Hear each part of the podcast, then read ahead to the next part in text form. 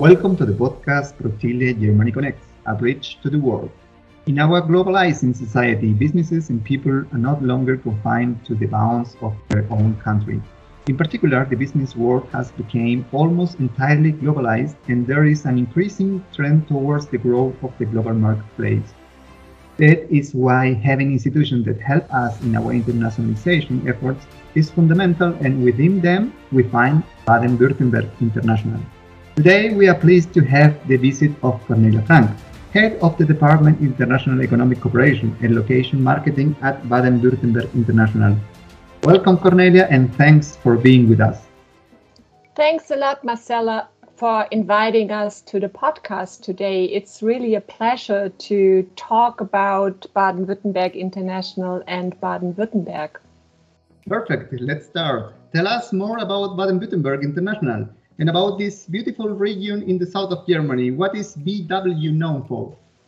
That is a really good question. And I would like to start with Baden Württemberg International which is the Economic Development Organization of the state of Baden-Württemberg. So we are a state organization and our main focus is on helping on the one hand side Baden-Württemberg companies who are looking at international markets, who want to find international cooperation partners all over the world, and of course also in Chile.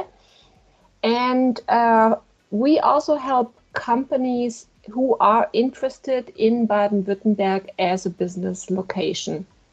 And what is probably quite unique for an economic development organization is everything we do, we do not only do it for companies or the services we offer are not only for companies, they are also for universities and research institutes.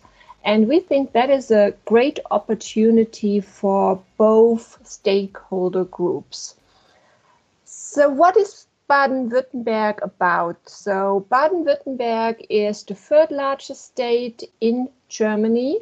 We have 11 million inhabitants, and our GDP amounted in 2019 to 524 billion euros.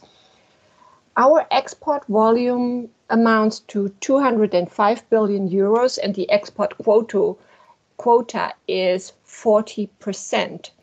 Can you imagine 40%? That means that a lot of the companies that are located in the state are looking at are already looking at foreign markets and are already exporting. What is the industry structure like in Baden-Württemberg? We have around 505,000 companies and 87.5% of these companies have less than 10 employees. So, really, the backbone of Baden Württemberg and of the landscape in Baden Württemberg are small and medium sized companies. This is one of the unique selling points, I would say, in Baden Württemberg, that the landscape is very diversified with different types of companies. And if we look at the industry structure or the different industry sectors in Baden Württemberg, our focus is that might not astonish you, of course, on automotive industry and new mobility because companies such as Porsche and Daimler are located here. And of course, there is also a strong focus on medical technology, healthcare, life science. You might know that the biggest European cluster for medical technology is located in Baden Württemberg in a small town in the Black Forest.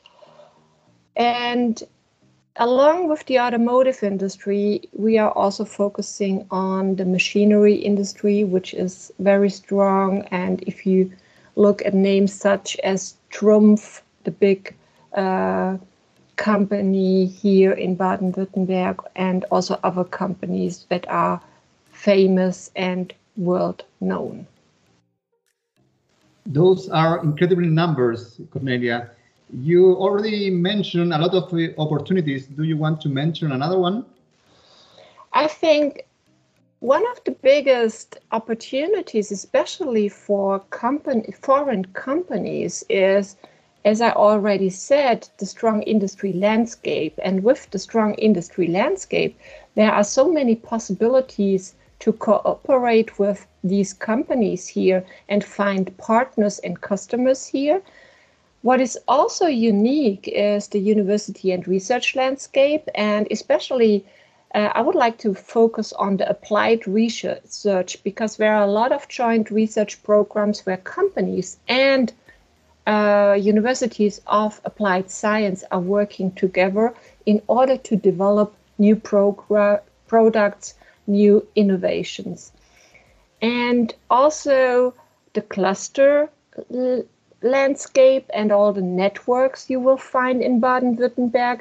These are good entry points for foreign companies who are looking at Baden-Württemberg as a market. Baden-Württemberg is highly attractive for business startups, addressing potential Chilean startups who would like to come to Germany. What can you tell us about the BW startup ecosystem? Which are the, the key sectors? The BW startup system is very diversified. You will find different startup hubs in Baden-Württemberg in the different bigger cities such as Stuttgart, such as Karlsruhe, such as Mannheim. And what is quite interesting is that if you look at the cities and the startups startup hub wares, you will find a focus on industry sectors. For example, Karlsruhe. In Karlsruhe, you have on the one hand side the KIT, KIT, the Karlsruhe Institute for Technology, and it's not. Uh, and with that, you will find a lot of IT startups in Karlsruhe. For example, the Cyber Forum is taking care of all the IT startups. But also, you will find nowadays a lot of startups who, who are focusing on artificial intelligence solutions. So this is very strong in Baden-Württemberg as well. And also, I also would like to mention programs such as the startup Autobahn, which is a big initiative uh, from Mercedes-Benz, where they are trying to find international startups who are interested in coming to Baden-Württemberg, pitching their ideas in front of a big audience. We are regularly organizing demo days. So that is something that is quite strong. And of course, the um, Startup BW program, which is a program from the Ministry for Economic Affairs, Housing, uh, and Housing. And they are giving or they are organizing a lot of events, pitch events, and also international programs, which Baden Württemberg International is organizing for them.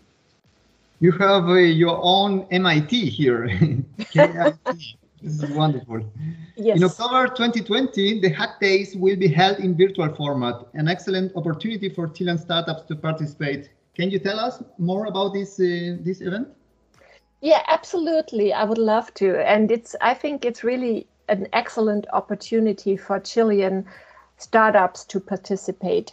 This is a first time thing we are organizing and and we are organizing this hackathon in order to help companies from Baden-Württemberg a to develop solutions for a certain challenge and also to screen potential new startups and new employees. So from October 16 to October 18, we identified 10 companies from Baden-Württemberg who are who are addressing a certain issue they are have they have identified in their company and they are asking startups and uh, whoever is interested in it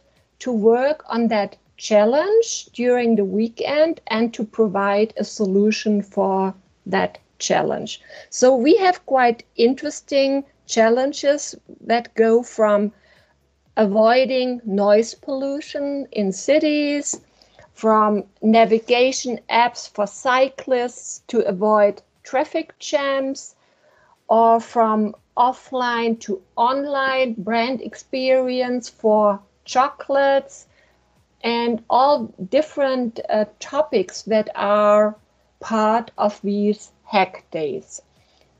So if company, if startups or st master students or whoever in Chile are interested in participating, they can still apply on the website. And we would love to have international people on board. We have to be there. Sounds really great. absolutely, absolutely. Finally, there is another great opportunity for Chilean companies in the health sector regarding the medical fair Medica. What is this virtual event about?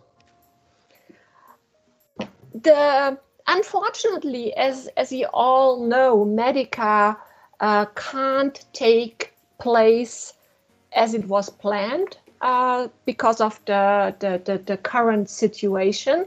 So Medica itself is organizing a virtual event and Baden-Württemberg International had already identified over 25 exhibitors for Medica. So we decided to organize a virtual event where on the one hand side, companies from Baden-Württemberg can pitch their ideas, their products, their uh, business model. And uh, on the other hand side, we will organize info sessions, like 15 to 20 minutes info session uh, sessions on international topics. For example, uh, we do info sessions on medtech in in the US. How does the market develop? We are organizing uh, a Canada session. What does the market look like in Canada? We could, of course, uh, organize and would love to organize something with Chile. Uh, that is that would be a great opportunity. So it's a twofold event. On the one hand side, companies from Baden-Württemberg are pitching their ideas and uh, business models and products, and on the other hand side, international partners can inform about their markets in front of a Baden-Württemberg audience.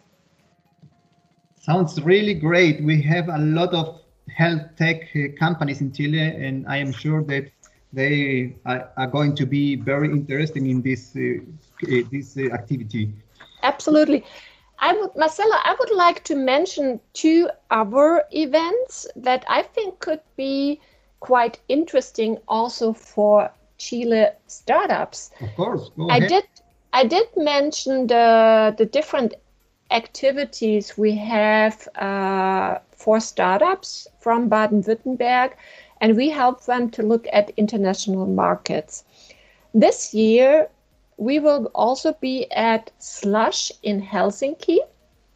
We will bring 10 startups from Baden-Württemberg to Slush. It's also virtual this year, but I think there could be a lot of opportunities to network and to um, to exchange ideas, business ideas with the, these startups. And we will also be at Web Summit in Lisbon. So this is also an international startup tech conference. Both are international tech conferences and we will bring a group of startups there and that can be a great opportunity as well.